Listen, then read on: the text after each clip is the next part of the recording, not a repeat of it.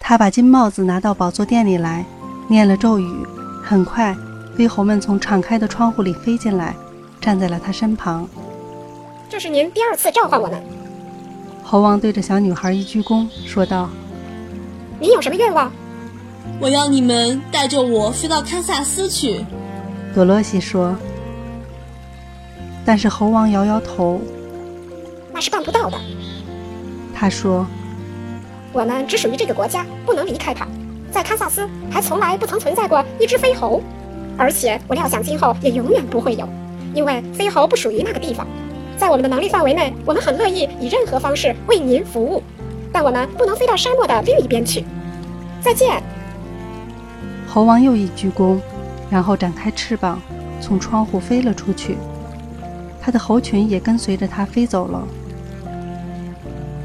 多罗西失望的快要哭了，我浪费了金帽子的魔力，什么目的也没有达到。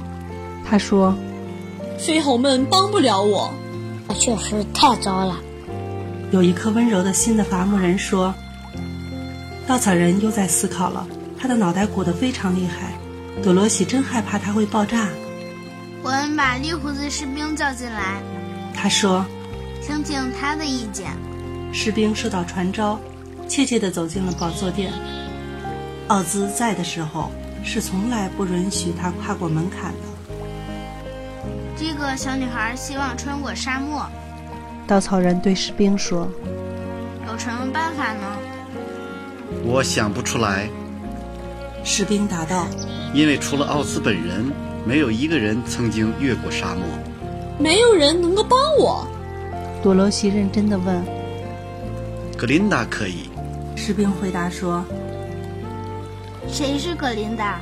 稻草人询问道：南方女巫，她是所有女巫中法律最强的，统治着阔德林人。另外，她的城堡就立在沙漠边缘，所以她很可能知道一条穿过沙漠的路。格琳达是个善女巫，是不是？女孩问